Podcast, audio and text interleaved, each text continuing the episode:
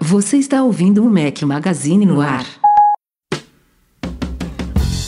Some people call me the space cowboy. Me the gangster of Fala galera do Mac Magazine, bem-vindos ao nosso podcast 455 ao som de Steve Miller Band. Bom dia, boa tarde, boa noite, boa madrugada a todos vocês. Fala aqui seu host Rafael Fishman, Eduardo Marques, beleza? Grande Rafa, tudo mil maravilhas. E por aí, nessa terrinha aí que não faz sol nesse período do ano, você está aí numa temperatura amena. Não, agora é tranquilão, agora você tá aí no. Tá aí com Não, quantos grauzinhos aí? Delícia é sol com 11 graus Celsius, como tá agora. Aí, 11. É uma- é Aqui uma tá maravilha. fazendo Mas a 7 mínima- horas da noite, 26 graus. Olha que maravilha. A mínima da madrugada Sensação vai de bater 60, 5 né? hoje. Sen- sensação de 60. E olha que acabou de chover. Aquelas E pancadas quem de falou chuva aí foi carioca. o nosso convidado, que como o Eduardo falou, não é convidado, porque é da casa, Jason Baroni. Bem-vindo. Boa noite, pessoal. Muito bom estar aqui de volta. Galera que está acompanhando ao vivo tá vendo a- o bigode cultivado do, do Jason Esse, aí de esse dá respeito. trabalho. Esse dá trabalho. A gente tem que tava em off aqui falando que ele, tem que passar uma ele tá se preparando para se juntar ao Breno lá na Exato. Itália, pintar uns quadros na praça. Eu nunca, eu nunca participei de um podcast com o Jason, porque eu acho que ele- você participou uma vez só, né, Jason? Essa é a segunda? Uma vez com. Ah, então você me substituiu na primeira Mas vez. ele que vai, ele vai, ele vai participou. aparecer agora mais frequentemente aqui, porque está vindo pela Zip for Me, um microfone de podcaster para ele. Olha só, pô, é a quinta compra do garoto, né? a quarta ou a quinta? Já já a gente vai falar disso, Pô, de Jason, tá de Zip tá, mano. temos algumas coisas para falar aqui. Mas antes tem superchat aqui, ó. Um superchat na área aqui, ó. De quem é? É mole? É mole? Breno. Quem é, quem é esse engomadinho aí na foto? Com esse cabelinho É, aí? esse, esse avatar aí tá esse avatar dele, ele cara. tinha 19 anos quando ele tirou Eu acho essa que esse foto avatar aí. aí, ele, tirou, ele tirou quando tava na Fingertips, cara, essa foto aí, com certeza. Ele não tinha nem feito transplante ainda, ele ficou Ele- careca e ele depois nem voltar- tinha, voltou a ter cabelo. É isso. Nem tinha perdido o cabelo pra botar de volta ainda. É isso, E exatamente. a galera tá em alta aqui, ó, Breno. Acompanha ao vivo aí o Sandro Souza, ó. Mais um Chupa Breno. Chupa Breno, chupa Breno. Obrigado, adorei, Sandro. adorei essa campanha. Hashtag, Hashtag. chupa Breno com superchat, adorei. Ainda temos aqui do Elmer Mesquita, ó. Boa noite, povos. Tem alguma possibilidade de compartilhar o AirTag com algum membro do grupo familiar? Abraço e parabéns pelo trabalho. E tá apagado aqui, mas ele também botou hashtag Chupa Breno, que Tá, apagou é, aqui, a mas gente tá censurou também. só pra... pra É, quanto mais vocês doam, maior fica a dívida do Breno, né? Exatamente. Elmer, isso é uma falha, cara, do, do sisteminha do AirTag que eu acho que eles vão corrigir numa futura atualização do iOS e de firmware do, do AirTag. E é uma coisa que eu sinto falta aqui porque eu compartilho, por exemplo, um na chave do carro com minha esposa, então ele tá só no meu nome e ela não consegue usufruir também. Eu acho que eles vão resolver isso muito em breve, mas não infelizmente não não, mesmo. É. Mas é isso, Jason Maroni está aqui. E como eu havia falado aqui antes de eu fazer aquelas introduções é, convencionais, o Jason é cliente por meio da recomendação do Mac Magazine virou cliente assíduo da Zip4Me, você sabe, o serviço de redirecionamento, parceiros já de longa data nossos aqui. E na próxima segunda-feira de manhã vai sair um artigo especial do Jason lá com um relato da experiência dele, contando, explicando de novo para quem não conhece ainda o que é a Zip4Me, como funciona esse serviço de redirecionamento, mas principalmente falando da sua experiência que não tá nada mal, hein, Jason? É, eu não posso reclamar de nada mesmo, né? Eu já tô na quarta compra e essa última quarta honrou o número 4 e chegou em quatro dias aqui pro, pra mim, né? Aqui em casa. Então não, eu comento muito da minha Vamos, experiência. Isso aí foi sorte. Nós não É. vamos também passar falsas, falsas esperanças, porque É, quatro não. dias. Quatro dias a galera tá pensando assim, É peraí, eu posso dar um presente de Natal ainda comprando nos Estados Unidos, né? E dar, sei lá, quero comprar alguma E coisa se não chegar, a culpa é deles, né? É. Não, isso aí, meu amigo, isso aí você deu uma É sorte, porque você também depende do serviço nacional, né? Não depende só da Zip Família. Aqui, quando chega aqui no Brasil... É, exatamente. A minha primeira compra deu 26 dias, né? Não, isso, isso é, eu, eu ia falar que se a pessoa faz o processo todo certinho, seguindo as orientações da Zip4Me, de já fazer a pré-declaração para receita, o processo todo fica muito mais rápido, porque eles mandam lá. Se você faz um, um pedido, às vezes sai no mesmo dia ou no dia seguinte. Quando chega ao Brasil, se tiver já tudo encaminhadinho, passa pelo processo alfandegário rapidinho também. E aí, se você der sorte com os correios, como a gente falou, chega também tranquilo em casa. Você mora em capital, né, Jason? Eu moro, eu tô, tô em São Paulo aqui, né, na capital, É. e geralmente chega Isso muito rápido, né? O máximo, o prazo máximo foi uma semana, assim, e aí começa a demorar quando pa- come- eh, chega na alfândega, né? E aí pode demorar até um mês ou até mais, inclusive. Mas na minha primeira compra foram 26 dias até chegar à minha casa, na segunda foram 11 e agora foram 4. Mas porque eu não fui taxado dessa última vez, então o processo foi A mais próxima, rápido mesmo. o produto vai chegar antes de você comprar. Antes de eu comprar, 26 na dias, pré-venda, 11 dias, 4 dias. Né? Daqui a pouco o cara pensou, pum, uma linha de crédito. É, uma coisa que eu falo sempre é que o, a Zip4Me não é a primeira ah, patrocinadora do Mac Magazine que eu, que eu contrato, né? Do, do qual eu virei cliente. Eu já faço isso há um tempo, porque eu confio nas recomendações desde quando eu era leitor, e é uma coisa que eu falo no artigo, né? E aqui é só mais um exemplo do- dos parceiros de alta qualidade que o Mac Magazine tem, né? Então é uma experiência bacana de se compartilhar com todo mundo aí. Valeu, Jason. Obrigado também a Zip4Me pela parceria de sempre. Para quem não conhece, macmagazine.com.br barra Zip4Me ou então barra Agora Você Pode. E também fiquem ligados, segunda-feira de manhã tem o artigo do Jason saindo.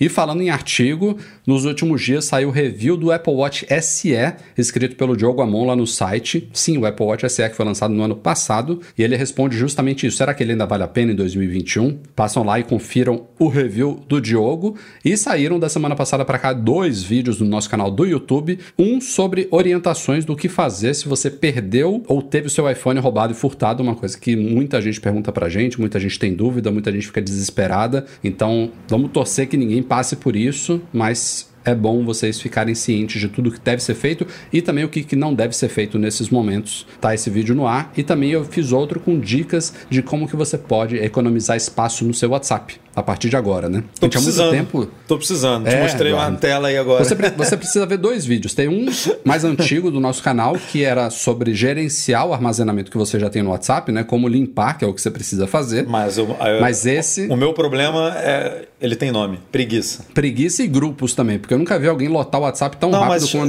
como o Eduardo. Eu vou começar a fazer não, uma não, coisa. Fala pra galera, qual o tamanho do seu WhatsApp hoje? Não, meu iPhone tem 256 GB, né? Uhum. E o meu WhatsApp tem 183 ou 185 GB. Eu já é paguei normal, muita né? coisa. Eu já paguei muita coisa, cara, mas eu vou fazer o seguinte, Imagina. eu vou começar a ajustar essa opção que você cobriu no vídeo, é, inclusive, eu vou começar a ajustar os novos chats para desaparecerem com eu não sei qual é a opção máxima, são 90 dias? 90 São dias, três 24 horas, 7 dias e 90 dias. Né? Vou deixar 90 dias e é isso aí. E aí vai tudo sendo apagado automaticamente, uma maravilha. E aí você fica com um históricozinho de 3 meses ali, que eu acho que é suficiente, você não precisa.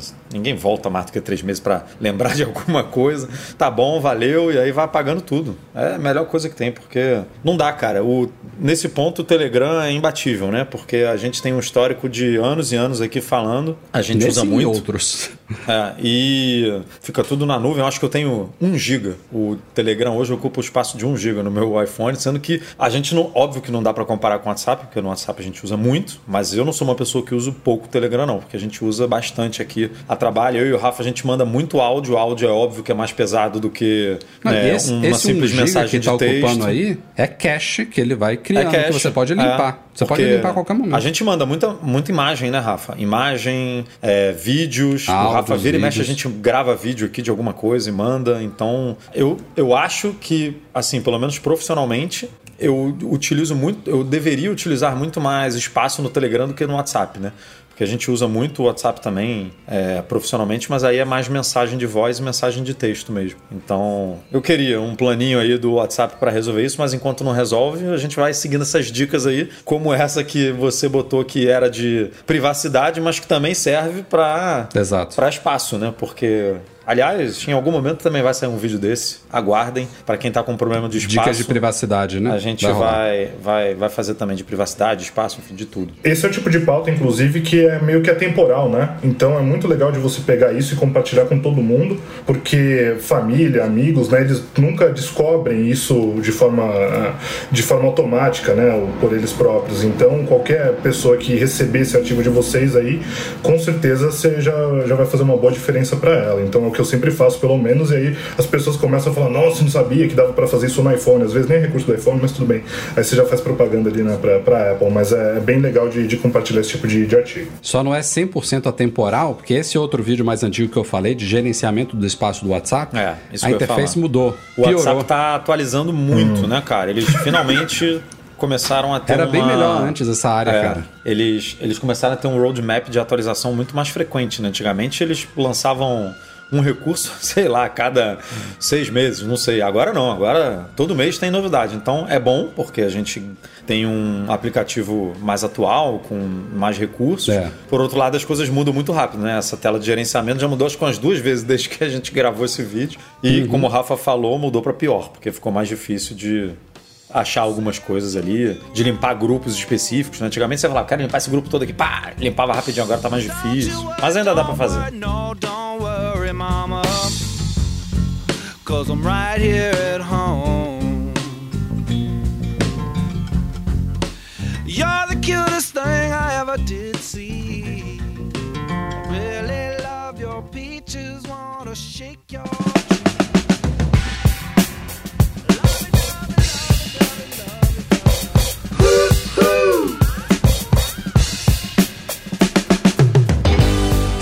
Nessa semana as últimas atualizações de 2021 dos sistemas da Apple. Ao menos é o que a gente espera, né? Estamos agora na antepenúltima ou penúltima semana do ano. Então, iOS 15.2, iPadOS 15.2, tvOS 15.2, HomePod 15.2, Apple Watch 8.3 e macOS Monterey 12.1.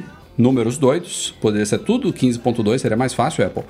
Mas os sistemas estão aí e de todos eles, eu diria que talvez a grande novidade neste caso está no macOS, uma novidade tardia, na verdade, que já tinha chegado aos outros sistemas no penúltimo update, que é o SharePlay. Então agora o macOS também tem SharePlay via, via FaceTime, você pode compartilhar sua tela, você pode compartilhar é, você assistindo, por exemplo, o Apple TV Plus. O Disney Plus foi um aplicativo que ganhou suporte agora, então é, isso já não sei se vai funcionar no Mac, né? Porque teria que ter o aplicativo do Disney Plus no Mac também. É, mas, enfim, a experiência está chegando agora também ao Mac.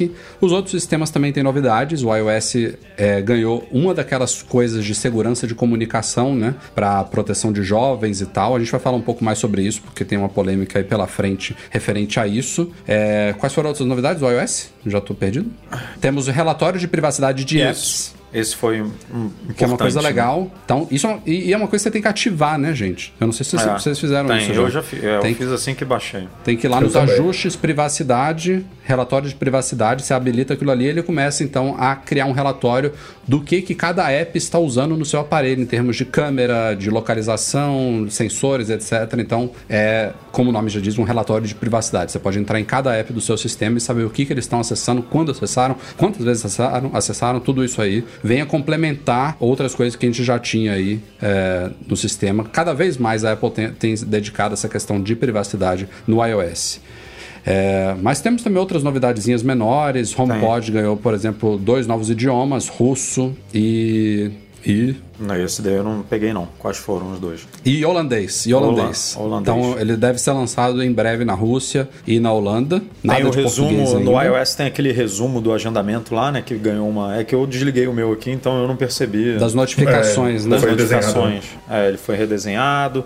Agora você consegue buscar músicas em playlist do Apple Music, ah, é? que é uma coisa que inacreditavelmente ainda não estava disponível. São dois recursos do Apple Music, né? Jason Baroni é o criador da nossa playlist MM Mix. Você mexeu nela desde que foi lançada, Jason? Ou tá, tá intacta ainda? Opa, várias vezes. Eu mexo uma vez por semana. Eita! É. Ah, nem tô sabendo disso. é, tem 80 pessoas ouvindo ali. Vai aumentar graças a, a hoje. MM Mix lá no Apple Music. E agora, se você entrar numa Spotify. playlist como essa, você pode puxar ali de cima para baixo, que tem um sistema de busca agora, que era uma coisa que faltava em playlists. Qual que é a outra novidade? É, tinha, tem esse recurso novo e agora você pode excluir uma música da playlist, que é um recurso revolucionário também, né? Que só hum. chegou agora, 10 anos depois do de iOS. Como assim? Que uh, permite que você tire uma música da playlist sem excluí-la da biblioteca. Então tem dois botões de excluir, a música da biblioteca e agora excluir a música da playlist, que antes não tinha. Antes, se você tirasse uma música da playlist, ela saía da sua biblioteca também. Né? Nossa, enfim. Tem uma então, coisa... Isso já vale a pena. Uma, outro recurso importante que a gente não falou é o legado digital, né? Que chegou agora também. Uhum. A gente já É ativou verdade. aqui. Isso é muito importante. internamente também, para ver como Se é eu que morrer, o. Eduardo vai ter acesso às minhas Vou- coisas. Se o Eduardo pegar morrer, eu vou ter tudo. acesso às coisas Vou- dele. Vou pegar tudo, Rafa, para mim. Mas eu espero que você tenha memória, viu, Rafa, pra ter acesso às coisas dele, porque senão. Ele vai comprar um iPhone de 1 tera aí pra poder.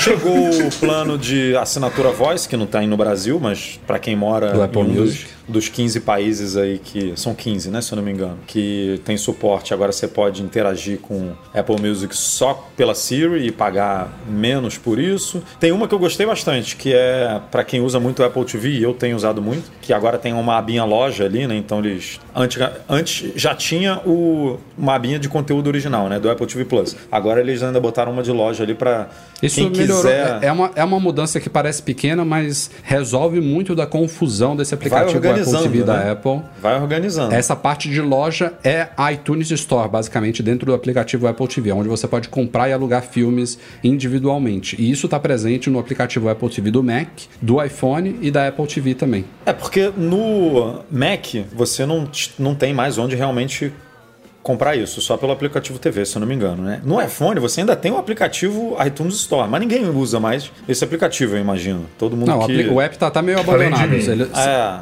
Não, ele, ele tá meio esquisito. Se você entra, você vê que é um aplicativo antigo. Ele não tá com as últimas. É, ele é tanto antigo, né? Ele não tem a interface do, da App Store e exato. ele é confuso dentro do aplicativo Apple TV, né? Então são dois problemas, né? O que o aplicativo está estorvando e a confusão que é você encontrar a loja ali no, no Apple TV. É bem, Ah, eu, eu uso bastante, né? Até por conta do nosso artigo lá que sai todo sábado com os filmes em promoção, mas é bem chato. É, ele- eles têm que melhorar isso, porque na Apple TV também não faz muito sentido, porque você tem acesso a essa, a essa, esses aluguéis e compras de filme pelo Apple TV, né? Se você for nessa aba nova chamada loja, e também tem lá o, o aplicativozinho Movie, né? Que você pode ir por ele também para. Então assim, esse aplicativo Movie e o aplicativo iTunes, em algum momento ele tem que realmente sumir e a Apple tem que integrar isso tudo dentro do aplicativo TV, né? Que não deveria se chamar TV, deveria sei lá ter outro nome aí para poder facilitar as coisas.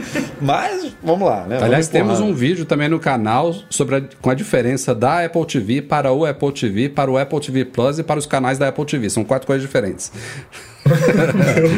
É, o- Tem um o- vídeo lá no canal explicando essa, essa bagunça. Só para terminar, entre, os, Parece entre as piada. principais novidades aí, o, agora tem aquele ocultar meu e-mail dentro do e-mail, né? Que você cria um e-mail Muito bom isso aí. oculto pela própria interface ali do e-mail, na hora de você compor uma mensagem. Isso é muito tudo. bom. Facilita bastante para quem não quer ter o seu e-mail vendido aí em listas de spam e tudo mais. É, e a câmera também tem agora aquele botãozinho, né, Rafa? Que você inclusive elogiou. Aí acha que ele tem um. Tem um vídeo amanhã, saindo amanhã no canal, É. eu demonstrando com dicas de câmera que eu mostro esse novo modo macro. É uma novidade só para quem tem iPhone 13 Pro e 13 Pro Max, mas é boa também. Então agora quando você está na câmera principal e você aproxima algum objeto que não pode ser mais focado pela grande angular, ele aparece aquela florzinha típica de modo macro no canto inferior esquerdo. Você toca ali, ele troca para ultra angular e consegue focar ali no modo macro. E ainda tem uma última novidade na China. Finalmente chegou agora, eletrocardiograma no Apple Watch também. Não tinha até agora.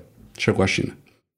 Bom, como eu citei agora há pouco aqui, en é, tem uma novidade do iOS 15.2 que é esse recurso de segurança na comunicação. Então, agora integrado ao iMessage, a Siri e ao Spotlight do sistema, ele consegue identificar, por exemplo, via machine learning, né, é, se um jovem, um adolescente, uma criança recebe conteúdos de nudez, por exemplo, e alerta ele, ó, isso daqui é impróprio.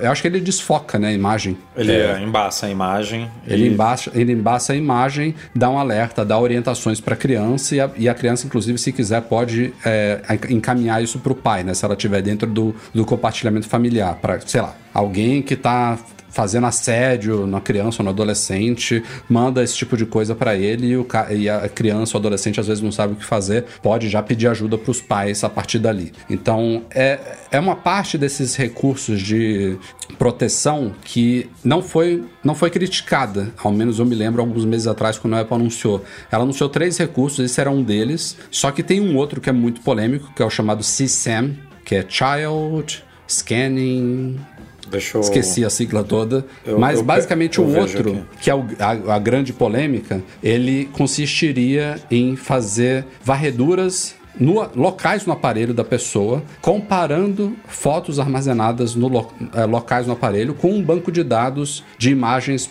com pornografia infantil e afins é, de organizações americanas e tudo mais, e isso ia ser processado localmente no aparelho. E se houvesse tantos positivos ali identificados, a Apple seria alertada e poderia encaminhar o caso para autoridades policiais e tudo mais. Esse recurso não está rolando e esse recurso foi inclusive limado da página do site da Apple que fala sobre essas novidades em proteção infantil. Então, dá a entender que, deu a entender pelo menos, que a Apple teria desistido dessa ideia depois de muitas críticas. As críticas vieram de consumidores, vieram de autoridades, de especialistas, até de empregados da própria Apple.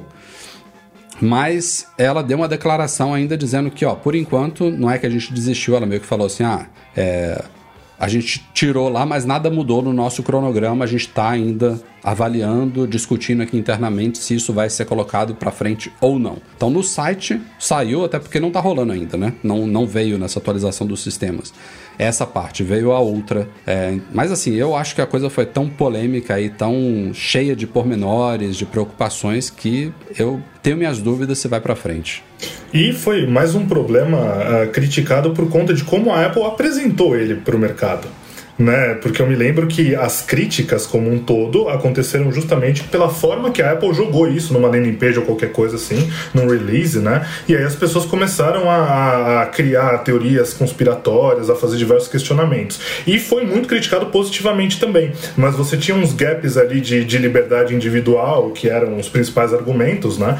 Que faziam com que a Apple meio que parecesse perder a razão nesses scanners né, scannings, na verdade. Uh, porque como que funciona isso? Né? Na verdade, as fotos, à medida que, o, que a máquina uh, fosse compreendendo ali determinados padrões de imagem com base em um banco de dados de imagens uh, prévias compartilhadas pelo, por departamentos policiais lá de fora, entendendo semelhanças com eles, aí sim esse scanning começaria a acontecer. Não é que a Apple iria escanear os iPhones de todo mundo procurando por foto de gente pelada, de criança nua, e já fossem encaminhados para a polícia, né? Então é mais um problema que só aconteceu por conta uh, de como a Apple divulgou muito mal. É, eu, eu, a, não só a forma como ela explicou foi meio confusa, como ela, como eu, eu falei aqui, ela anunciou três coisas de uma vez só. E aí misturou as coisas. Duas delas eram ok, foram bem recebidas, mas como elas foram anunciadas juntos dessa super polêmica, tudo se misturou e aí gerou-se preocupações de que, é, embora a intenção da coisa seja a mais nobre possível, identificar, por exemplo, pedófilos ou gente que assedia, criminosos, né? A ideia é captar criminosos aqui. Embora a intenção dela fosse boa, o conceito apresenta como a, como a forma a forma como ela apresentou que o sistema funcionaria daria margem para por exemplo, é, em um país que ela atua que tem governos ditatoriais ou então interesses comerciais duvidosos, é, ela ser obrigada a usar aquele mesmo sistema para outros propósitos que não seriam tão bem recebidos como esse, que na teoria é bom. Então, tem uma coisa que também que a galera esquece, que esses recursos de escaneamento eles já acontecem, já existem hoje na nuvem. O iCloud já faz isso. O Google Fotos já faz isso. Qualquer desses serviços que você armazena fotos e vídeos na nuvem, eles nunca vão armazenar coisas ilegais. Eles já fazem escaneamentos anônimos, via algoritmos, via machine learning, via comparativo de fotos. Isso é uma coisa que já acontece. E essa foi outra polêmica desse recurso, né? Porque o processamento seria feito localmente no dispositivo se você tivesse a fototeca do iCloud ativada. Enfim, isso está suspenso por hora. A Apple diz que pode ser que volte, mas ela tirou do site e eu duvido que volte, porque te teve logo quando foi anunciado, teve gente que é, fez estudos muito, muito antes sobre, sobre o caso, gente que escreveu, será livro, artigos, monografias, teses sobre isso e que falaram: Ó, oh, isso aqui não funciona. Tem, tem, tem muitos poréns disso aqui, não é assim que deve ser feito. E outra coisa que a Apple foi criticada, além da forma como ela anunciou, foi que ela anunciou que seria feito em breve, sem criar uma discussão, sem envolver outros membros de tecnologia, organizações que têm muito mais experiência sobre isso, para colaborarem num sistema que poderia, inclusive, ser adotado como padrão pela indústria. Ela simplesmente falou: ó, a gente teve um momento eureka aqui, descobrimos que isso daqui vai ser muito bom e vai rolar. E aí todo mundo caiu em cima. Pô, peraí, não é bem assim, não é porque vocês acharam que tá certo que vai ser certo, né? Tem muitos poréns, né? É, mas é, é complicado. É complicado porque, de novo, a intenção é boa, mas as pessoas ficam com medo, né? Porque ela está anunciando uma coisa que pode ser facilmente mu mudada. Mas também as pessoas esquecem, né, que essa transparência é importante. A gente está discutindo isso, a Apple ter suspendido e tal, porque uma empresa que quer espionar os usuários ou que, sei lá, se, se curva a governos, usando o mesmo exemplo que eu citei agora há pouco, a um governo ditatorial para fazer certos tipos de espionagens e invasão de privacidade das pessoas, ela nem vai falar isso, sabe? A Apple tem tecnologia, o Google tem tecnologia, essas grandes empresas, Facebook, elas têm, elas, se elas quiserem fazer alguma coisa por debaixo dos panos, elas já, estariam, já estão fazendo hoje. Então, ou o consumidor confia nessas empresas, que ele paga dinheiro, que ele assina serviço, que ele compra hardware, ou, meu amigo, esqueça ou você confia ou você não confia. Não é a Apple anunciar que está lançando um negócio. Isso justamente mostra transparência por parte da empresa, sabe? Ó, a gente está afim de fazer isso daqui com esse propósito e vai funcionar dessa forma. Isso, isso é uma transparência. Ela nunca vai falar que, publicamente, nunca vai ter um press release no site da Apple falando que, ó, agora a gente vai espionar vocês aqui para ver quem, quem é de esquerda. Estamos é, exatamente. monitorando quem é de esquerda ou quem é de direita, quem apoia isso, quem escreve sobre aquilo. Isso não vai acontecer, né?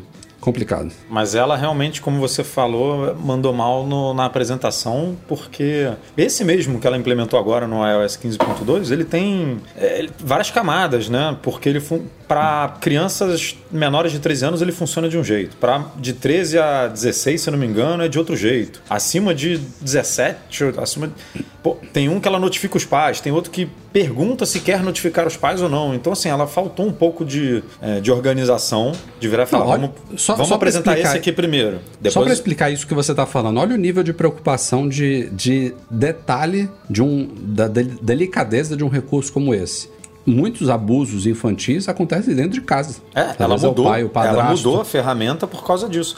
Antigamente, na Aí, primeira versão e... da ferramenta, digamos assim, a notificação era. O pai era notificado, o pai e a mãe, né, os responsáveis de, pela criança, né, que estão no compartilhamento familiar ali, eram notificados é, direto. Você não tinha, não tinha essa opção. Agora, agora, dependendo da idade da criança, eu acho, porque ainda não está muito bem definido isso, a criança escolhe se ela quer notificar o pai ou não que ela recebeu aquele conteúdo. É, porque, justamente porque o perigo pode estar em casa. E aí você não quer é, notificar o seu responsável. Você quer notificar talvez uma organização, né, ou uma outra pessoa. E aí tem, né, tem um, é. tem uma, um link ali para para a criança é, como ela pode buscar ajuda, né? como que ela pode se informar sobre o assunto. É, então, assim, é, isso a gente está falando de uma das três, um dos três recursos que ela é, implementou e que ela lançou. Então, assim, ela fez errado, fatalmente ela tinha que ter. Vou focar em um, explica muito esse um e lança esse um. Agora vou focar em outro, explica muito esse outro e lança esse outro. Agora vou focar no terceiro, explica muito e lança. Porque aí você faz uma discussão, né? Você faz a comunidade discutir uma coisa de cada vez, concentra ali para ver se está redondinho, se tá. Porque a Apple tem muito disso, né? Ela é muito. Eu não quero dividir aqui o desenvolvimento desse recurso com ninguém, eu quero. Só que com esse tema não tem como você fazer isso. Não tem como você ser arbitrário nesse tema. Você tem que discutir, cara. Tem gente estudando isso, ah, tem pesquisadores e, e pessoas especialistas discutindo isso há muito tempo. Você não pode virar e falar, ah, o meu vai ser assim, ponto final, num assunto tão delicado. Você pode fazer isso no SharePlay, com, como você quer. É, é, compartilhar um, um, uma série, um vídeo, aí você vai lá, cria o seu padrão, faz do seu jeito, é isso aí. Agora, uma discussão desse nível, dessa importância, não, você tem que seguir não, um padrão, você que... tem que seguir regras, tem que conversar com todo mundo, não tem jeito. Fora que assim, ela gasta o quê? Cinco minutos por keynote para explicar como que ela faz isso através do Face ID, como que ela faz isso através uh, da sincronia de arquivos via iCloud. Toda, toda a keynote ela gasta cinco minutos para explicar os processos super difíceis de privacidade, várias camadas em cima de novos recursos ali, e ela não teve competência para pegar esse tema e falar numa keynote, por exemplo. Né? Então é, parece que a que Apple é, ela está escorregando muito que na, é um argumento comercial da Apple, né? Segurança, Total. privacidade, é um argumento comercial. Se ela vende isso bem, que pai que não vai, que mãe que não vai querer virar e falar: não, não, meu filho vai ter iPhone, meu amigo. Porque se receber isso aqui, eu vou estar vigiando, eu vou saber, eu vou, eu, vou ser informado, eu vou proteger. É, Já a Apple, ela todo, tem- todo pai quer isso, né? ela tem força de marca para esquentar esses debates. Né? Então é o tipo de debate, por exemplo, que vale a pena pessoas como eu que não tenho filhos, por exemplo, ah, pensar, olha, eu quero ajudar. Né? Então eu vou ligar isso aqui no meu iPhone também. Vocês que são pais, claro que tem a voz de vocês também ah, nisso, né? Mas a Apple ela não vai ser prejudicada por fomentar um debate como esse, né? Do ponto de vista da marca ali. Então, é, mas enfim, ela conseguiu mais uma vez apresentar o, o recurso de um jeito do jeito mais errado possível e ser super criticada por conta disso. Outro produto que teve uma certa polêmica aí quando foi lançado foi o AirTag, o rastreador, o tracker da Apple. Porque, de novo, a gente pensa aqui num produto tão simples e óbvio e, e tranquilo como o AirTag, mas ele pode ser usado de formas indevidas, né? Para, por exemplo, alguém stalkear, né? Perseguir, rastrear uma outra pessoa. E aí a Apple pensou nisso. Desde o lançamento do AirTag, ela pensou nisso. Ele já veio desde a keynote de lançamento, desde o primeiro firmware, com algumas proteções e rapidamente ela ouviu algumas críticas e fez algumas adaptações. Eu acho que não tinha nem um mês que o AirTag tinha sido lançado, ela soltou a atualização de firmware dele mudando alguns comportamentos e um deles diz respeito a a pessoa ser alertada se houver um AirTag que não é dela a acompanhando. Então, se alguém joga um AirTag dentro da bolsa de uma mulher, por exemplo, e não é o AirTag reconhecido pelo iPhone dela, é, ela pode ser notificada tanto no iPhone, porque o iOS identifica que é um AirTag e pode fazer uma notificação ali na tela, ó, tem um, um AirTag te acompanhando aqui, é, procure, quanto o AirTag em si, usando o alto-falantezinho dele, pode também emitir sons. E aí uma das coisas que ela mudou é quando que ele vai emitir esse som, em quanto tempo, em que momento e tal. Então, o sistema já está funcionando bem, mas uma das coisas que faltava era como que isso poderia ajudar pessoas que não, não usam iPhones. Tipo, pessoa que tem um Android, por exemplo, não, o Android não vai reconhecer o AirTag ali por perto, então ela depende que o AirTag emita sons. E aí, isso, é- isso é meio complicado, porque ele não é um alto- alto-falante super potente, né? É, então, a gente inclusive falou de casos de AirTags que estão sendo usados no Canadá. Caralho. Notícia do Canadá. AirTag sendo usado para roubar carros, é, perseguir pessoas e tal. Os caras estão, sei lá, grudando o AirTag no carro, perseguindo a pessoa e tal. Imagina um AirTag colado na lataria do carro. Um sonzinho que ele emite ninguém vai ouvir, mas se, tiver- se o cara tiver um iPhone dentro do carro, o iPhone consegue detectar que o AirTag está por perto e notifica ele. Se a pessoa tiver um Android, ela não vai ouvir e não vai ser, não vai ser detectada. Até agora. Porque a Apple lançou um aplicativo chamado Tracker. Eduardo? Não é só tracker, não? Não, é É, Tracker alguma Device Tracker, coisa. se não me engano, alguma coisa assim. É, alguma coisa assim. Que, assim, não resolve 100% o problema porque não é integrado nativamente ao Android como o iOS Não, integra todo mundo isso. tem que né? Baixar o tem que- negócio, né? É bem difícil. Tem que baixar um aplicativo. É, tracker Detect. Isso. Ele- eles deram esse nome genérico porque ele funciona com outros dispositivos que também utilizam a rede buscar da Apple, né? A gente, a gente mesmo fez um vídeo no nosso canal sobre um da Chipolo, que é um AirTag mais baratinho, mais simples de uma outra marca, mas não é só isso, né? Tem várias que já estão trabalhando com dispositivos do tipo. Então não é só para AirTag, mas esse Tracker Detect aí, se você tiver instalado no Android, basicamente ele pode fazer a mesma coisa que o iPhone faz nativamente. Então, se houver um AirTag não, que não é seu te, te acompanhando, ele pode informar Mas eu- também na tela do Android. Eu tenho, essa é uma dúvida que muita, muita gente pode ter. é, e eu não sei como, como funciona, porque primeiro que eu não tenho AirTag, não, não experimentei. E segundo que a Apple está mudando muito, né? Esses comportamentos, como você falou, tem atualizado o firmware para melhorar isso, corrigir isso, im- implementar uma melhoria aqui. Mas se uma pessoa, no, no seu caso aí, vamos supor, você tem o chaveiro do carro, né? Você tem uma, um AirTag aí no chaveirinho do seu carro, e se alguém é, pega o seu carro com a chave e rouba o seu carro. Você tem, um- na verdade, não é na chave, você tem um no carro também, né? Vamos supor lá que você colou Eu um. tenho dois, eu tenho um na botou chave e lá, um no carro. Botou um lá no porta-luva lá, tem um lá dentro. E aí um cara invadiu o seu carro e roubou ele. Ele não vai ser notificado também do AirTag? Sim. E aí ele não vai saber que tem um AirTag ali e pode pegar e jogar pela janela? Tipo, não, Mas é- é não aí é que um, tá. não é um contra. Mas, pri- primeiro, a pessoa não é notificada em dois minutos que está perto de um AirTag. Senão você estaria, por exemplo, no metrô, a pessoa tem um AirTag na bolsa dela, todo mundo em volta seria notificado, entendeu? Ou no ônibus. Mas aí tá dando perto. Mas aí tá perto do aparelho mãe, digamos assim. Aí, aí não notifica, Eu não, sei se né? ele, eu não sei se ele faz essa comunicação, não. Se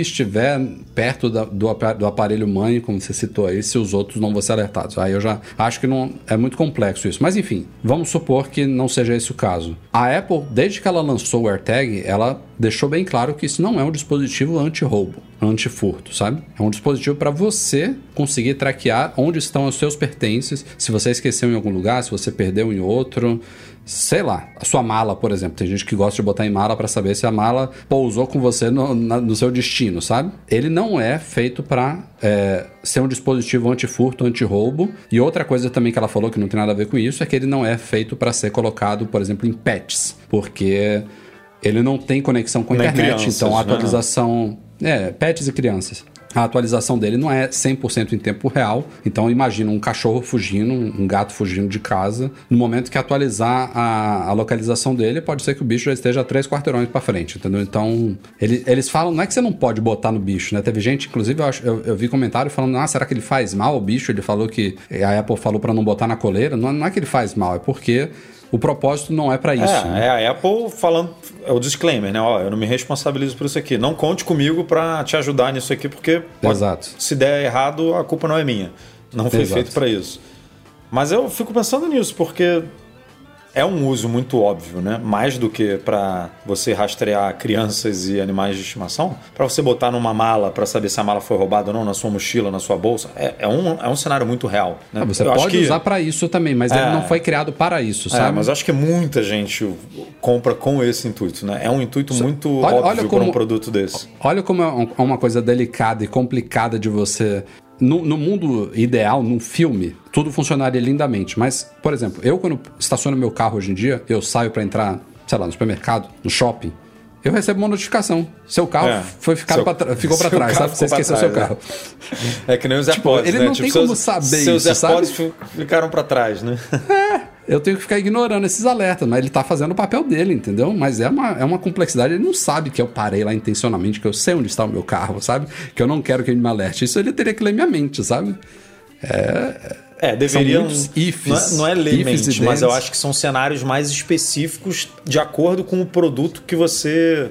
com a etiqueta que você coloca no AirTag. Por exemplo, se você está etiquetando lá o AirTag como ele está dentro de um carro ou ele está dentro da sua bolsa, a sua bolsa, meu amigo, é, ou a sua mochila, se você se distanciou dois minutos ou tantos metros, você tem que receber um alerta. O carro, ele poderia entender. Não, um carro, é, todo mundo estaciona e, num, sei lá, no supermercado e vai andando não sei quantos metros. Então ele poderia criar, criar cenários, sabe? A AirTag poderia ser, o AirTag poderia ser inteligente assim. Tá na bolsa? Tantos metros e tantos segundos, notifica. É um carro? Precisa de tantas horas ou o carro precisa estar em Mas movimento. o- olha e- como, olha como até a bolsa, a bolsa também é complicada. A gente estava em Madrid fazendo a nossa cobertura, eu tenho na minha mochila. A gente saía pra almoçar, eu recebi a É, notificação, mas a- você esqueceu mas sua aí- É. mochila. Mas eu deixei a mochila no Airbnb. Não, não tem como ser perfeito, sabe? Não, perfeito nunca vai ser, mas Ele você, não mini- apre- não você entende um minimiza os contexto, né? atritos, né? É. É, Enfim, Exatamente. eu acho que eu acho que é um ele, ele pode ajudar em determinados momentos, inclusive nesses que não são considerados o propósito da Apple. Eu se eu tivesse um cachorro hoje, não tenho, eu botaria Eu na coleira. Não, não custa, sabe? Tranquilamente. Pode, pode, pode Inclusive- fazer, pode fazer uma baita diferença. Exatamente. A Apple ela sempre vai falar que isso não é pra rastrear gente, pra, não é pra rastrear cachorro, porque ela não quer se envolver em nenhum problema também. Ela tá certa em falar isso. Né? Agora, se os caras também estão usando um produto pro mal, a culpa também não é dela. Ela pode eh, soltar umas atualizações pra tentar impedir isso, né, de software e tal, mas também não tem muito o que fazer. Não tem muito como fugir disso. É, e, e, esse, e voltando à origem da pauta aqui, realmente, assim, ela tá fazendo o papel dela de oferecer uma opção para quem tem Android, mas qual é a porcentagem dos usuários de Android que vai ficar sabendo que existe esse app e que vai se dispor a instalar aquilo ali. E ele ainda, você imagina, né? O, o app provavelmente fica ali em plano de fundo fazendo um rastreamento, né? Para detectar se, se tem um AirTag por perto, né? Então tome ele ali vasculhando seus arredores ali, bateria, Bluetooth, etc. Enfim, complicado.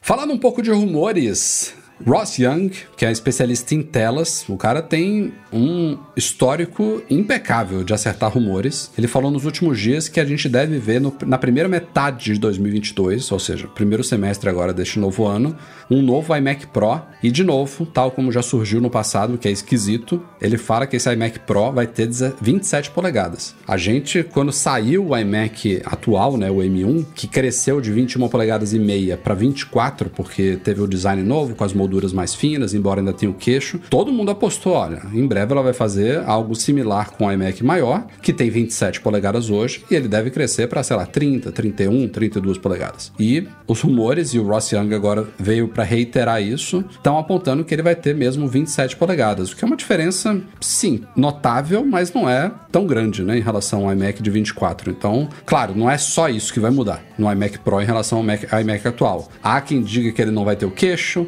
ele deve vir com cores mais Não, sóbrias, se ele não né, vier com queixo, ele, será que a estrutura vai ser mais ou menos do mesmo tamanho? Porque, né? Eu, eu adoraria que ele não tivesse o queixo, que fosse duas vezes mais grosso e que tivesse cores Pro, né? Um cinza espacial, um pod- poderia ter um prateado também. Midnight, se tivesse um né, agora. preto, um preto bem próximo, um preto fosco, sei lá, seria super Grafitão. legal. É um grafite, né? Um grafite, como a Apple chama. Mas essa questão da tela me achei meio esquisito. Não, se você é, é- é uma questão de proporcionalidade, né? A gente tem iPhones que vão de, se você pegar o, o, o SE de 4,7 a 6,5, uma diferença de menos de 2 polegadas do iPhone menor para o maior de todos. 6,7, né, agora. Então tá, exatamente 2 polegadas. De 4,7 para 6,7. 2 polegadas separam o menor do maior iPhone. Mas no iMac de, 20, de E no, 24 para no 27. MacBook Pro também, né? Duas polegadas, de 14 para 16. Mas É. no, no iMac também já. É, porque essas duas coisas são focadas em mobilidade, né? Tanto o iPhone quanto o notebook são focados, obviamente, em mobilidade. Você não pode ter um notebook de 20 polegadas porque não vai entrar na tua mochila um negócio desse. Você não- hum, provavelmente, talvez na mochila que o Rafa fez o review ali, que, que é gigante, caiba, mas numa mochila normal não vai caber. A iMac você não tá preocupado muito com mobilidade, né? A iMac você bota em cima de uma mesa, meu amigo, e manda ver. Então, se tiver um de 27, eu, particularmente, acreditaria que a Apple poderia lançar dois modelos, sabe? Du- du- duas, duas ofertas de tamanho, um de 27 e um de 32. Que nem o, o- a discussão de monitor aí, que é. Que a gente provavelmente vai falar também em algum momento. Que, né, Tá, tá é- nessa pauta. Se você quiser puxar já, fica é, à vontade. Que, que tem um. Saiu também um rumor, eu não lembro quem, quem foi o responsável. Foi o, Di- o Dylan, né? Acho que foi o Licker Dylan É. no Twitter. Que ele Esse, comentou. esse leaker também é bem preciso. Não é, É. tão preciso quanto o Ross Young, mas ele é preciso. que ele comentou, provavelmente a fonte dele é da LG, é, porque o que ele falou é que a LG seria responsável pelos no- novos, no plural, monitores que a Apple está planejando lançar e seriam é, três, né? Um para substituir o Pro Display XDR de 32 polegadas, mas que seria mais avançado, não só do ponto de vista de tecnologia da tela, que ganharia mini LED, ProMotion, como a gente está vendo em tudo, mas também teria um, um chip, provavelmente o A13 Bionic, se eu não me engano, dentro dele para ajudar, na- potencializar até o, o- é, as características do Mac mesmo, né? Se você usa um Mac ali mais fraquinho, digamos assim, no monitor desse, esse monitor ajuda o Mac ali na parte gráfica, né? A rodar aquilo tudo. É, e teriam outros, outras duas versões mais em conta, não tão. Porque o Pro Display é bem pesado, né? Ele custa 5 mil dólares, então a gente teria novas opções que seriam para atender aquele público do antigo Thunderbolt Display de 27 É, polegadas. o sonho de todo mundo é pegar o iMac É. e tirar o Mac. É, e aí teria um de fica- 24. Fica, o monitor dele. teria um de 24 e um de 27 polegadas, ou seja, É a o tela do iMac, iMac. a tela do iMac e a tela do iMac Pro, digamos assim, que está nascendo aí.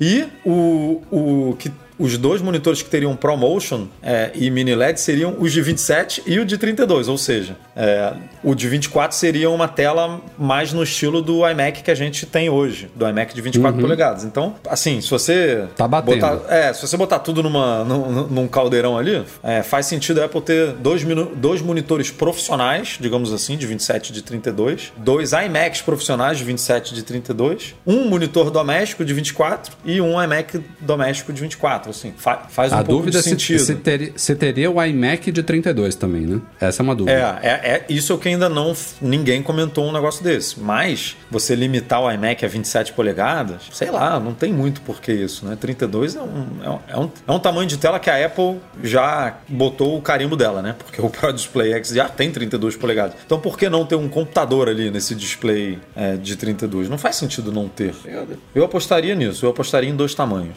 Mas também a gente está aumentando muito as opções de produtos e né, as linhas estão crescendo muito e as variações estão crescendo muito. Mas a Apple está crescendo mesmo, né? Ela está cada vez mais oferecendo mais opções para o público dela. Então não vejo isso Eu- como eu, uma se- é o que coisa. eu sempre falei aqui. Se, se há muitas opções, mas elas não são confusas e elas não se sobrepõem, se o consumidor que entra na loja, física ou virtual, ele olha, ele olha para uma linha de produtos que tem 30 modelos, mas ele entende que esse daqui é o mais barato, esse daqui é o do meio, esse daqui é o top, ele consegue facilmente entender o que, que ele ganha pagando tantos dezenas ou centenas ou milhares de reais e dólares a mais por esse modelo, o que, que ele vai ter de benefício? Não é problema, cara. Pode ter 50 modelos, 30, 20, 10, não importa. O, o grande problema é que quando você tem, pode ser dois ou três, e você olha assim e fala: peraí, qual que é o primeiro, qual que é o segundo? Por que, que, esse, por que, que esse daqui, que é o mais barato, ele tem uma coisa mais avançada do que esse daqui que é mais caro, porque tá desatualizado? Mas é esses erros que não podem acontecer, sabe? Que é uma coisa que a gente vê rotineiramente acontecendo na Apple, que está acontecendo neste momento, por exemplo, no na linha iPad, né? O iPad mini foi lançado recentemente com chip A15 Bionic e o iPad Air, que é do ano passado, tá com chip A14 ainda, que é mais caro. É maior, mais caro, é mais avançado. E o iPad mini, agora, pelo menos por alguns meses, desde que ele foi lançado até o novo iPad Air sair, tá com uma inconsistência. Aí o cara entra na loja, e aí? Que que eu... Como é que você me explica isso, Exatamente. sabe? E isso é, é uma coisa que eu tenho acompanhado muito, Rafa, porque assim, as pessoas agora falam, ah, tá muito, tá muito difícil escolher entre os aparelhos da Apple. Mas não porque existem diversos, diversos tamanhos por aparelho, mas por conta da nomenclatura deles. Né? A Então, é eu não vejo problema. nenhum problema a Apple fazer três ah, iMacs ou, ou, ou- ou displays assim tamanhos diferentes tem nada. O, o meu ponto é se ela vai destruir essa estratégia de produtos com os nomes que ela vai colocar entre eles. Hoje é muito tranquilo escolher um iPad, por exemplo, né? não pelo nome, mas pelos tamanhos, por quanto você pode pagar, pelo que você vai fazer. Quando você olha os nomes aí que complica mesmo, né? E as datas de lançamento, essa coisa toda. Mas é- essa questão de ter tamanhos diferentes é um pedido do próprio público, desde os iPhone agora chegando até os, os Pro XDR. É, o display, eu acho que ela se, ela, se ela quiser fazer certo, ela vai, ela pode fazer isso de uma forma super tranquila, chamar, sei lá, de Apple Display e o outro é o Pro Display XDR. Ou então, sei lá, Liquid Display, essas marquinhas doidas que ela cria aí, mas isso aí ela poderia fácil. Uma, ela ter pelo menos um modelo de tela um pouco mais acessível é uma coisa que ela precisa fazer, né? Não faz sentido nenhum. A Apple, uma empresa do tamanho que ela, que ela está hoje, com a diversidade de produtos que ela tem, não faz sentido o único monitor com a marca da maçã custar 5 mil dólares. Ela tem que ter um monitor que ainda é caro. Vou, vou- vou- vou colocar um patamar aqui acima de muitos monitores que tem no mercado. Mas ela teria que ter um monitor por um quinto desse preço, por mil dólares. Um É, monitor o, top. Pro- o Thunderbolt Display custava isso aí, não era? Mil dólares. Era, era 800 por aí. dólares ou mil dólares. Era, era nessa faixa. Ainda é caro.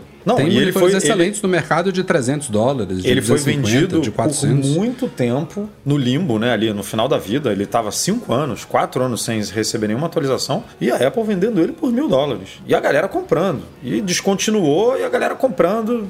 Assim, porque gostava do, do, do produto que estava abandonado, que nem o Mac Pro lixeirinha naquela época que a gente comentava de cara, tem quatro anos, cinco anos que esse produto não recebe, não tá aqui e, e a Apple já falou que vai vender um novo, né? Ela já tinha comunicado que tá- ia lançar um iMac, um iMac não, um Mac Pro modular e tudo, e continuava vendendo lixeirinha pelo mesmo preço de quando ele foi é, lançado. Então, assim, a Apple tem esses problemas, né? Mas precisa, cara, ela precisa. Se ela vende um. Óbvio que eu tô falando aqui é minha opinião. A a obrigação ela não tem nenhuma. Mas se ela vende um Mac Mini, ela precisa vender um display é, de- com um preço ok para um computador dela, porque ela precisa oferecer. é, ela não pode vender um, um, um produto. não é que quem já tem display, tudo bem, compra o Mac Mini, mas ela não pode virar assim: ah, eu te vendo isso aqui, mas se você é, não tem nada, eu não te vendo o produto que te permite usar esse outro produto aqui, sabe? Ela precisa oferecer o, o pacote Compra aquela completo. tela da LG, né? O monitor É. da LG ali. Não, não é que nem ela virar e falar assim, não, você ir comprar o iPhone e falar, cara, eu não tenho carregador. Ah, não, compra o acessório em outra loja, porque eu não vendo carregador. Não, você precisa vender o carregador. Você pode não oferecer na caixa. Porque aí a pessoa pode ter, ou pode optar por um outro carregador mais barato é, de outra loja, tudo bem, mas você. A pessoa tem que sair da loja, né? Imaginando uma experiência física, a pessoa tem que sair da loja com todos os, é, os periféricos para ela usar, o, poder usar o produto é, assim que chegar em casa. E a Apple hoje não. Ela faz isso porque ela tem um, o Pro Display, mas né, ninguém sem consciência compra um Mac Mini e fala, ah, vou comprar esse display aqui de 5 mil dólares. Eu digo mais, viu? não faz Até sentido. quem compra um Mac Pro, que é o outro Mac que não é all-in-one, às vezes o cara precisa do poder de um Mac Pro, mas ele não precisa de um monitor do nível do Pro Display XDR. Sem falar nos, nos, nos notebooks, né? Que você poderia ter aqui, um aí. É, pra estender a tela, É, né? eu também e tal. Eu não vou ter um Pro Display XDR. Isso é verdade. Por 5 mil dólares eu compraria dois MacBooks Pro aqui. Tipo, não faz o menor sentido ter um desses. Pra Pagando mim. É. E olha, olha como, como é fantástico a, a longevidade das coisas, cara. Só um comentário rápido aqui antes da gente fechar, fechar essa pauta. Eu tava vendo nesse último fim de semana um vídeo de um produtor da Adele, no estúdio dele lá de mixagem, é, apresentando uma das, mix- du- uma das últimas mixagens desse novo álbum da Adele. E o cara tá lá na frente de uma mesa, sei lá, de 60 canais, e do lado dele tem um Mac, eu não, não identifiquei qual é o Mac, mas em cima da mesa dele tá um Thunderbolt display ou um LED Cinema Display, sei lá. O teclado é o teclado preto com aquela coisa translúcida que tinha duas portas USB do lado e o mouse é o branquinho saboneteira. E cara lá, meu amigo. Em time que tá ganhando não se mexe, o negócio tá funcionando, tá atendendo ele. E não É isso falta aí. dinheiro ali, né? Vamos combinar que dinheiro, né? Produtor Não. da não- dinheiro não é problema. É, cara acho que não falta. Tá, é isso aí, cara. Funciona. É, Eu, a gente, nos MM Tours, nas Dev Trips da vida, Rafa, você lembra disso. A gente, em quantas empresas. Tudo bem, tem dois anos que a gente não viaja, né? Mas a última viagem mesmo que a gente fez. Quantas empresas a gente entra e vê uma quantidade enorme de Thunderbolt Display? Enorme. Muitos. Enorme. E o negócio foi descontinuado tem sei lá quantos anos, cara. E, a- e uma galera gosta ainda, usa, tipo, ah, quero. tu- Não, não, não troca, não me dá outro, porque esse aqui encaixa bem com a Apple, funciona bem, ele. É, né, aquela experiência redondinha que a gente está acostumado. Que se Cara, o cara às é vezes pega muito- até um, um muito monitor melhor, difícil. mas não, não encaixa direito. É muito difícil você achar no mercado hoje um monitor com as características e a qualidade da tela do iMac. Às vezes deve ter, deve ter uns malucos por aí que compram o iMac e não usam o Mac, sabe? Usam a tela. Porque era isso que a Apple precisa fazer. Ela só precisa fazer isso, o produto tá pronto. É pegar a tela ali do iMac, botar numa carcaçazinha bonitinha ali, sem, sem a parte do Mac e pronto. Apple Display tá pronto. Vai ser um baita, uma baita tela. Já é de ótima qualidade.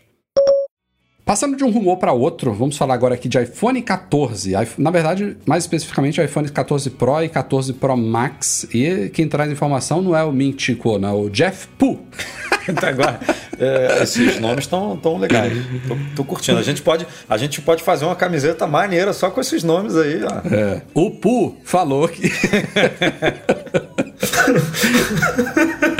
o Pu falou que o iPhone 14 Pro vai ter, vai ter duas mudanças significativas, pelo menos as informações que ele apurou aí, que já foram trazidas, inclusive acho que pelo próprio Mintico há um tempo atrás. Os modelos Pro e Pro Max do ano que vem devem passar a câmera grande angular para 48 megapixels, que é a primeira seria, né? Será, seria, deverá ser a primeira mudança em resolução de câmeras de iPhones em muitos e muitos anos, passando de 12 para 48 megapixels. Passou logo, né? E a gente, já, a gente já falou aqui muitas vezes que, aliás, quem, quem é da área sabe que isso não quer dizer que a câmera vai ficar. Não, não é isso que indica que a câmera vai ficar muito melhor. É muito mais importante do que a qualidade, a quantidade de megapixels num- numa câmera é a qualidade do sensor, o tamanho do sensor, o tamanho dos pixels, a abertura do diafragma, a qualidade da lente, dos vidros, do- de todo o composto da câmera. Você, inclusive, a minha câmera profissional que eu tenho aqui, custou cinco vezes mais do que um iPhone, a Sony A7S III, o sensor dela, vejam só, é de 12 megapixels.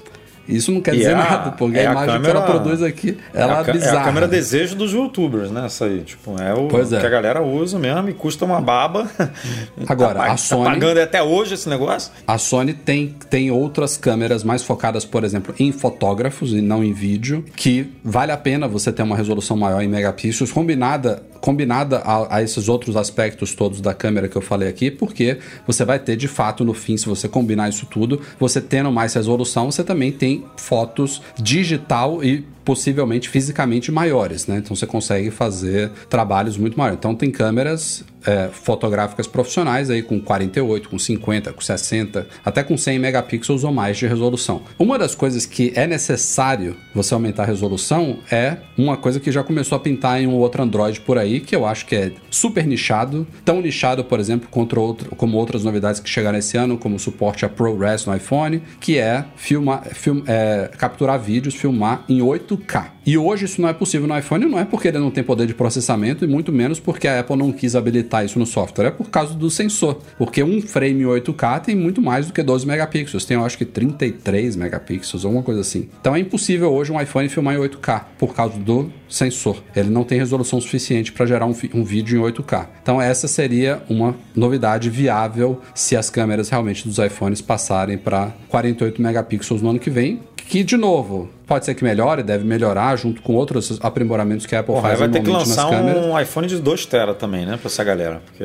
É, mas Imagina, é imagina um filme 8K Pro, ProRes, porra, vai, vai ser uma, meu irmão, do, Dolby dois, Vision. é, dois segundos ali de vídeo, é pá, 500 GB. Porra, vai ser uma... Se desse pra dar um zoom bacana ainda, mas nem isso. É, isso é outra coisa que uma, uma, uma foto tirada com, to- com tem todos uma área esses elementos, de você crop, tem né? uma, uma resolução bacana, você consegue dar um crop ali e ainda manter é, uma qualidade legal. Mas, enfim, é, é- é o tipo de coisa que a gente solta esse rumor e aí tem gente falando, ah, meu Android já tem 48 megapixels há 4 anos atrás. Pô, É, mas isso é uma discussão que é, a gente levava isso em consideração há muito tempo quando começaram as câmeras digitais, né? Que a galera era realmente nessa, ah, a minha tem 12, a tem Mas 18. quando tem- começou, quando começou, esses saltos eles eram importantes ainda porque a gente estava em muito pouca resolução. A gente, as primeiras câmeras digitais eram resolução VGA, 640 por 320, né? Sei lá. Então era importante. Você, você não conseguia nem colocar uma foto tirada como papel de parede do seu computador, porque as fotos tinham 640 e as telas naquela época já tinham o quê? 1024 de largura. Então nem, nem você tomar o seu papel de Caraca, a parede no gente, tinha, computador você a, gente conseguia. tinha, a gente tinha tela de 1024 por 768, né? É, Era isso. né? Então esses Tá saltos bravo. iniciais até chegar ali pelo menos nos 2, 5 megapixels, eu me lembro que essa faixa de 2, 5 megapixels foi uma revolução nas câmeras. Eu tive uma Sony Cybershot de 5 megapixels. Ah, Naquela época ainda era uma era era um dado importante, sabe? Mas depois, quando eles conseguiram atingir uma resolução X nas câmeras, eles começaram a aprimorar outros aspectos que promovem uma melhor qualidade de imagem, de abertura, de definição, de nitidez, tamanho dos pixels, captura em, em baixa luz, tudo isso foi sendo aprimorado nos últimos anos todos. Então, não é, é o tipo de spec que engana muito, né? Você botar assim uma câmera do lado da outra. Eu pegar o mesmo exemplo da, da Sony, né? Tem a A7S III aqui que a gente usa, que é excelente para vídeo, tem a A7R que é excelente para fotos. Aí você bota uma do lado da outra, um leigo vai olhar a 7R, vai ver que ela tem mais megapixels e vai falar, essa câmera é melhor. E não é. É melhor para quê? Para que propósito, né? Então, isso tem que ser analisado. E o Jeff Poole também falou que os iPhones Pro do ano que vem devem passar de 6 para 8 GB de RAM. Que é outra coisa que os Androids olham e falam, não, há 5 anos o É. o Android meu tem tem 12 GB. 16. O meu tem, cara. É, mas é isso. As primeiras informações, praticamente um ano antes do lançamento desses, dessa linha iPhone 14, estão É, pintando se, por aí. juntar, se juntar com o que já saiu de os modelos Pro vão ter punch, né? No, não vão ter mais o, a, o Note. Tem o rumor que aí a gente não sabe se vai, se, vai realmente se materializar, que é a- ainda mais depois do 13, né? Porque o 13 veio com umas câmeras mega protuberantes e mega Nossa, porra, super impactantes ali na traseira e aí o iPhone 14 seria o inverso, né? Porque a Apple deixaria as câmeras na, no mesmo nível ali da, da parte traseira e tudo, que eu, eu particularmente acho muito difícil, ainda mais depois desse salto. Ainda mais com essas novidades de possivelmente filmando em 8K com 48, você,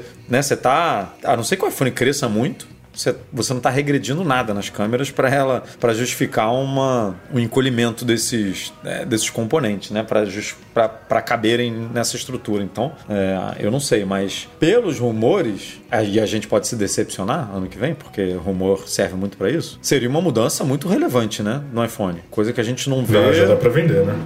É coisa que a gente não vê há um, há um tempo, né? Desde o, sei lá, talvez do 10, porque mudou a, o formato, né? Principalmente, formato é uma coisa que a gente sempre discute aqui que vende muito, né? Então, se você tirar um Note, que hoje ninguém dá nada, nin- ninguém reclama por causa disso, mas só de, você, só de você tirar isso e de você achatar a câmera ali atrás, você já mudou muito o formato, né? Da, do... E aí tem todos aqueles rumores de, do- dos botões voltar a ser redondinhos, como no iPhone 4, de, de voltar a ser aquele, em vez de furos, né? Furos. A furação do alto-falante ser- voltaria a ser como no iPhone 4 também, que é uma. Como se fosse uma telinha, né? Cheia de furinho. Como se fosse os alto-falantes do MacBook Pro, né? Ali na lateral. É, são microfurinhos que fa- formam uma tela em vez de furos maiores, né? Então seria um visual bem, bem diferentão aí do que dos últimos 3, 4 anos, né? Então, de- por esse ponto, o iPhone do ano que vem teria muito apelo. E tem, e tem mais um rumor que eu acho que esse até agora é o mais certeiro de todos, porque já foi repetido por múltiplas fontes, que é o fim do modelo mini.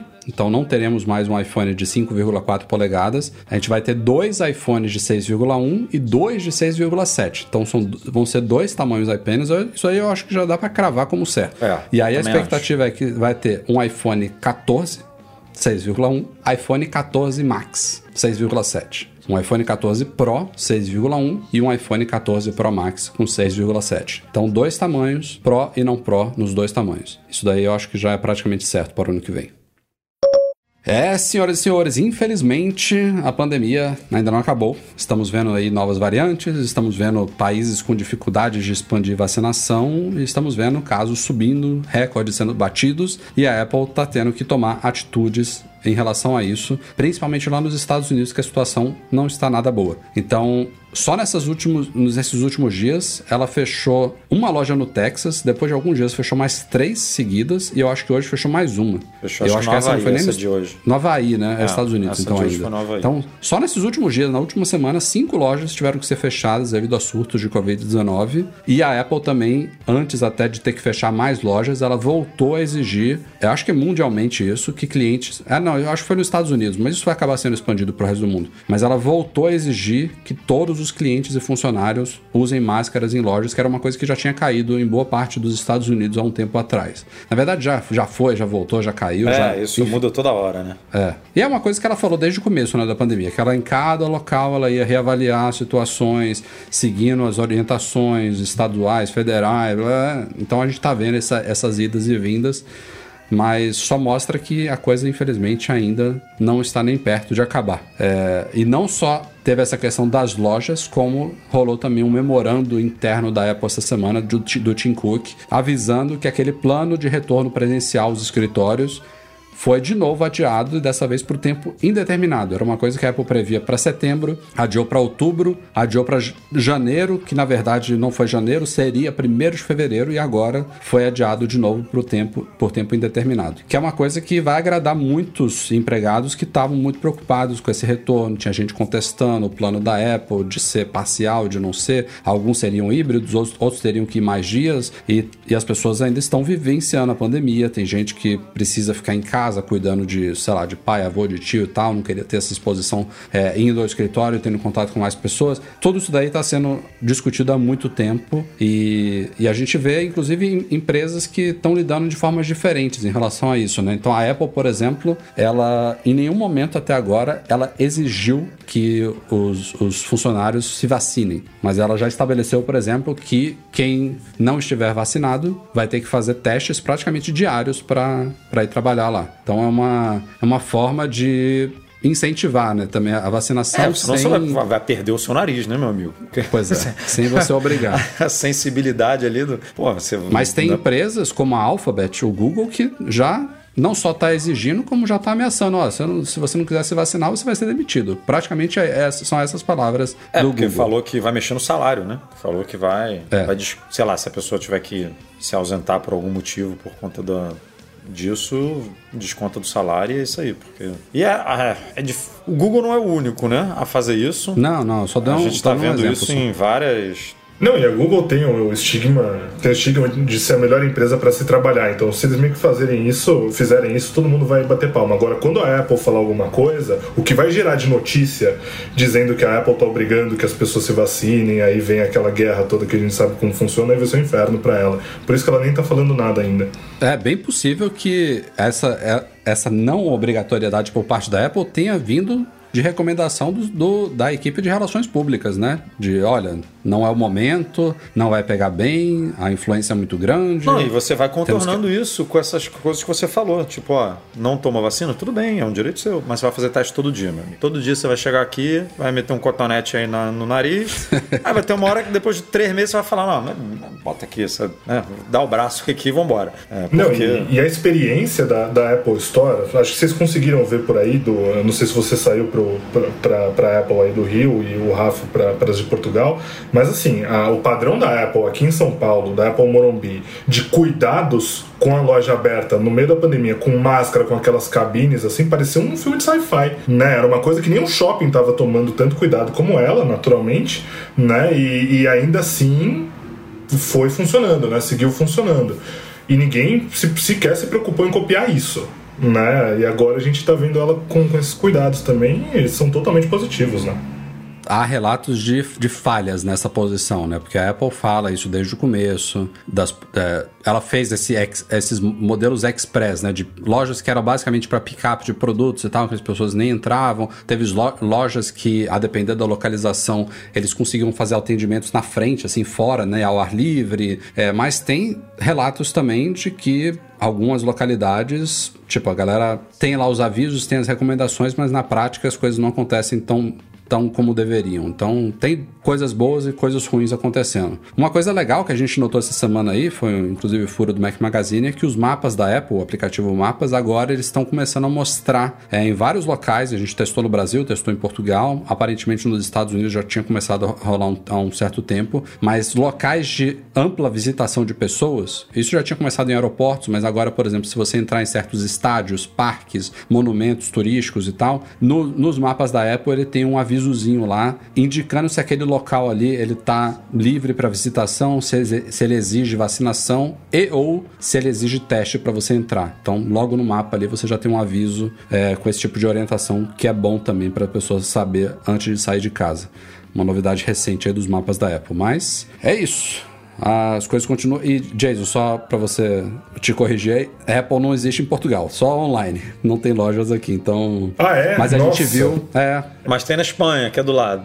Que, o, que a gente foi, inclusive. É. A gente é. foi no lançamento. Lá em Madrid tava. Tava todo mundo de máscara, 100% de máscara, funcionários e, e Dentro da loja, né? Só, porque fora dentro da loja. Da loja é não, não, dentro da loja, tô falando, tô falando da Apple, né? Da Apple. É, teve um dia que, eu não sei quem de nós que é, uma, não sei se foi uma máscara que arrebentou, a gente precisava entrar na loja e a gente pediu, eles tinham máscara para dar ali na entrada. Você pedia, eles, eles davam. Claro, né? Dispensa de álcool gel também para tudo quanto é lugar. Tava, tava bem ok lá, lá em Madrid. Isso já tem dois, três meses, né? Eu não sei como é que tá agora, se já mudou alguma coisa, mas tava. E a gente foi numa época que hoje, hoje eu chutaria que tá pior do que quando a gente foi. Porque quando a gente foi, é eles estavam super bem, assim, entre aspas. De, é, eles estavam. A, a galera tinha tomado. O nível de vacinação estava alto, se eu não me engano. É, os casos estavam super. Os casos diários estavam super baixos, assim, não estava tendo morte, não estava tendo nada. Então eles estavam meio que. Ah, tá acabando, sabe? Tanto que a gente saía andando na rua, era todo mundo sem máscara na rua. A galera só botava máscara para entrar é, em estabelecimentos mesmo. Então apertado agora. Era andando na rua e tal, você não via ninguém. Então tava muito mais. E a Apple ainda tava ali super, tipo, não, não. A gente foi pra fila, tinha lá a marcação no chão. Óbvio que nem todo mundo seguia, mas quem estava organizando a fila ficava, não, não, dá distância, tipo, fica, né, fica um aqui, outro lá, ah, aí ficava fiscalizando você para se você é, passava álcool na mão ao entrar na loja e tudo, tinha todo esse esquema. É, e hoje provavelmente está até pior porque voltou a ficar ruim, né, e tudo. Então o que não o que não rolou que eu acho que também acho que está caindo em desuso porque tem várias coisas contestando isso é medição de temperatura, né? Isso é uma coisa que estava é. muito forte no começo e que agora até porque a pessoa se tomar um antitérmico a temperatura baixa e, e, e vai dar um falso positivo ali, na verdade um, fa falso negativo, né, na verdade, né, na leitura do, do termômetro, mas enfim Isso a gente não viu. Mas vamos continuar acompanhando aí esses avanços, vamos torcer que a situação volte a virar para o lado positivo.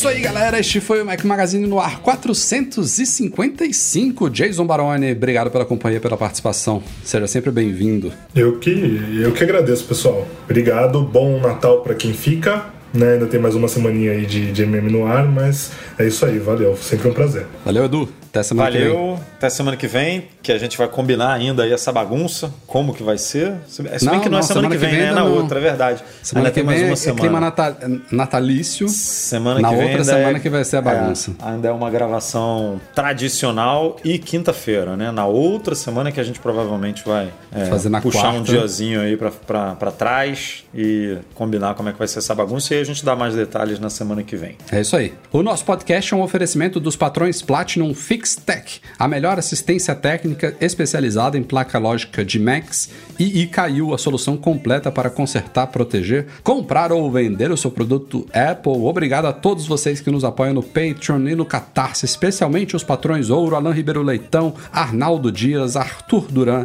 Bruno Bezerra, Cristiano Melo Gamba, Daniel de Paula, Derson Lopes, Enio Feitosa, Fábio Gonçalves, Fernando Feg, Gustavo Assis Rocha, Henrique Félix, Henrique Veloso, Luciano Flair, Nelson Barbosa Tavares, Pedro Colbatini, Rafael Mantovani, Ricardo Custer, Sérgio Bergamini, Thiago Demiciano, Wendel Alves e Wendel Bellarmino. Valeu, Eduardo Garcia, também que edita o nosso podcast semanalmente para todos vocês. Obrigado também quem acompanhou a nossa gravação ao vivo aqui em youtube.com.br Magazine toda quinta-noite. Podcast sai editado na sexta à noite. Valeu, galera. Até a semana que vem. Um abraço. Tchau, tchau.